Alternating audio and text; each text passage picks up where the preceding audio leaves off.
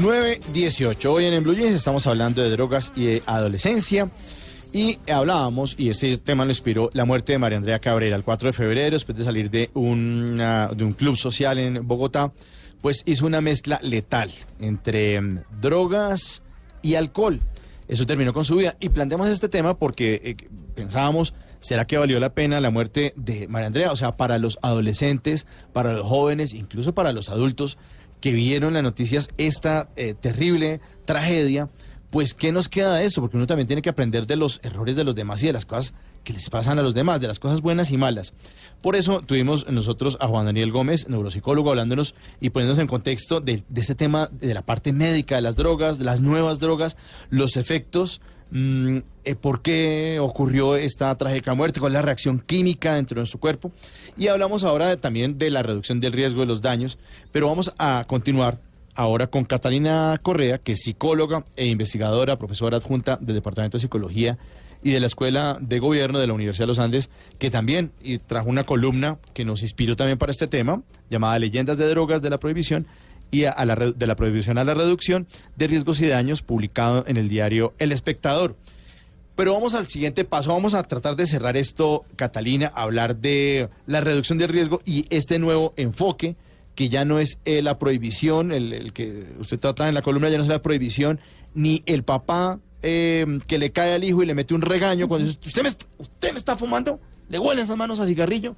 ¿Qué hacer y cuál es este nuevo enfoque versión 2018, Catalina?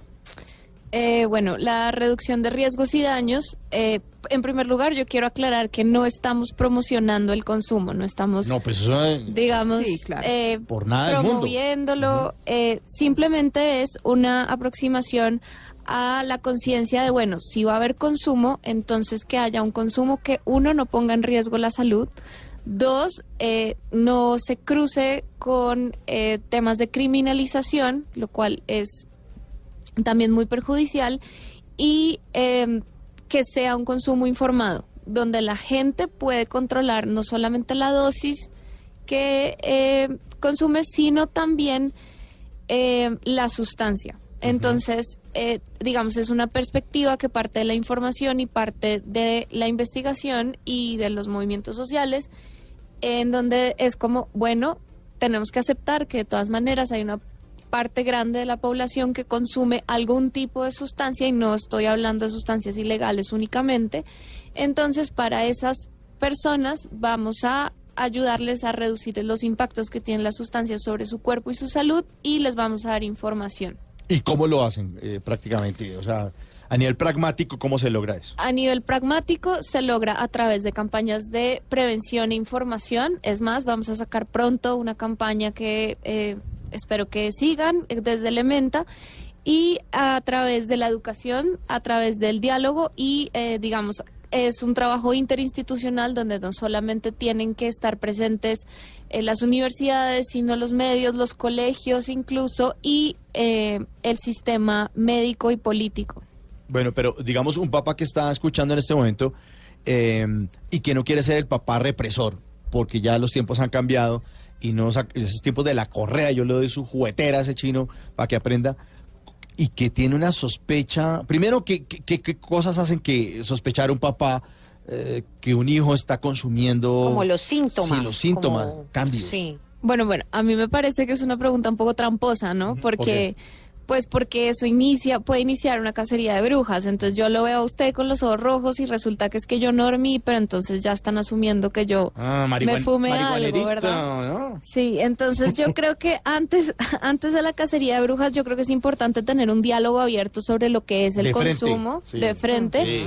Y nuevamente enfatizo, no solo sobre sustancias ilegales, también sobre sustancias legales. Claro, el, alcohol, traguito, el por traguito, favor, sí. sí. el cigarrillo, es más, el alcohol en, en el informe que nombré de la última eh, Comisión Global de Drogas es cuando se calculan los riesgos sociales en el consumo de sustancias, es la sustancia más peligrosa.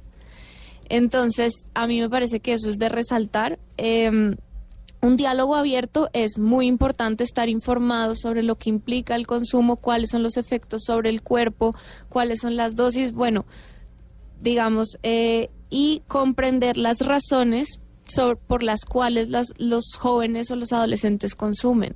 Entonces, hay un prejuicio que es algo te está pasando, estás mal y por eso estás consumiendo. Esa es una de las razones. Puede haber otras razones. en esta casa. Yo creo que entender las razones por las cuales las personas consumen pueden llevar no solamente a la prevención, sino también al acompañamiento e incluso a la reducción de riesgos y daños. O sea que el trabajo ahí ya para cerrar, Catalina, grande es el trabajo de la educación en los padres. Es que los padres entiendan qué está pasando con ese hijo, por qué lo está llevando a generar un consumo y cómo poder o controlar o informarlo sobre lo que le está sucediendo. Y acompañarlo. A ver, hay papás que dicen, yo no quiero que tomes en la calle yo prefiero que lo hagas en la casa, incluso dan las botellas o lo que sea que sea el alcohol. Eh, eso, es, eso es una forma, digamos. Eh, yo creo que no solamente es un, un trabajo de interpersonal de padres e hijos o individual de consumidores o de usuarios, que consumidores es una palabra estigmatizante, yo creo que también es un trabajo político en el que tenemos que intervenir. Eh, organizaciones o instituciones que tienen más alcance. Claro. Eh, yo creo que también es un trabajo que tienen que hacer eh, los los personas encargadas de legislar en este tema. Pero eh, para un papá que estuviera oyendo, yo lo primero que diría es que la estigmatización cierra puertas y aísla personas. Claro. Entonces, lo principal es tratar de no yo entiendo la reacción emocional de preocupación y de entonces qué va a pasar, la rehabilitación, etcétera, pero yo creo que primero lo importante es comprender el punto de vista y desde el cual está centrada la persona que está o, o bien considerando o consumiendo sustancias. Entonces, eso ya amplía la perspectiva sobre lo que se puede hacer y cómo se puede mediar ese consumo diferente de yo no te quiero ir, eres un drogadicto entre comillas, porque también pues me parece estigmatizante, quiero decir que es, se dice consumo problemático.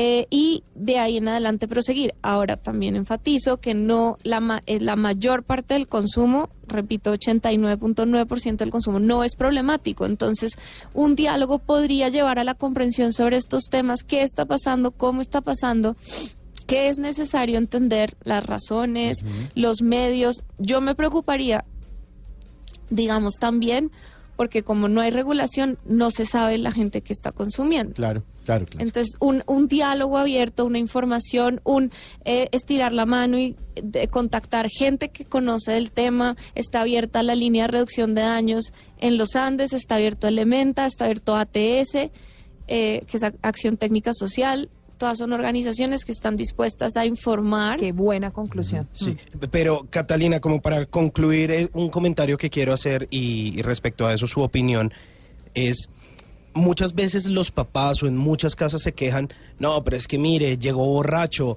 o entonces ahora le está dando a la marihuanita, o le está haciendo, bueno. O está fumando. o está fumando, bueno, lo que sea. El punto es que en reuniones familiares, en el bautizo, en la primera comunión o lo que sea, pues los papás o, los adultos, pues le dan a los niños de 8 o 10 años, oiga, tómese un traguito, pruebe, la cervecita para que vaya sabiendo qué es eso. Y en mi modo de ver, o así lo piensa Simón Hernández, eso es una inducción a los vicios, porque le están patrocinando el tema. Y obviamente, claro, cada cual es libre de consumir drogas, consumir alcohol, de hacer de su cuerpo lo que quiera, pero creo que eso es dejarle la puerta abierta a eh, el, el primer paso, que es el consumo del alcohol y el cigarrillo, ¿no? Yo estoy de acuerdo con eso, digamos, yo creo que hay una línea muy, muy tenue o muy fina entre promover el consumo e informar. Eh, y yo creo que es un, es, digamos, es una línea que se extiende a distintos, eh, a distintos eh, temas también. Pero, a ver, yo creo que también hay una diferencia entre si estamos hablando, por ejemplo, de menores de edad o mayores de edad. ¿Sí? Entre un reconocimiento del consumo o el consumo social o un reconocimiento de otro tipo de cosas. Una cosa es que yo invite o empuje a mi hijo a consumir y otra cosa o le dé es mal ejemplo. O le dé mal ¿no? o le cuente o le cuente realmente los efectos de cada una de las sustancias. Mire, Es hijo, esto le puede pasar con esto, si se mete esta cosa, le- esto le puede pasar. Si lo mezcla con esto, esto le puede pasar. Contar los efectos. Bueno, entonces ya volviéndonos y eh, medio bíblicos, porque ya estamos entrando a Semana Santa, entonces ni mucho que queme al santo, ni poco que no lo alumbre. Eh, muchísimas gracias a Catalina por estar aquí en eh, los micrófonos de En Blue Jeans y esperamos que ustedes, nuestros papás, hijos, sobrinos, primos, todos o amigos, eh, les haya quedado algo importante de ese tema de las drogas y la adolescencia para que nos llevemos puesto algo como nos llevamos puesto todos los fines de semana aquí en En Blue Jeans.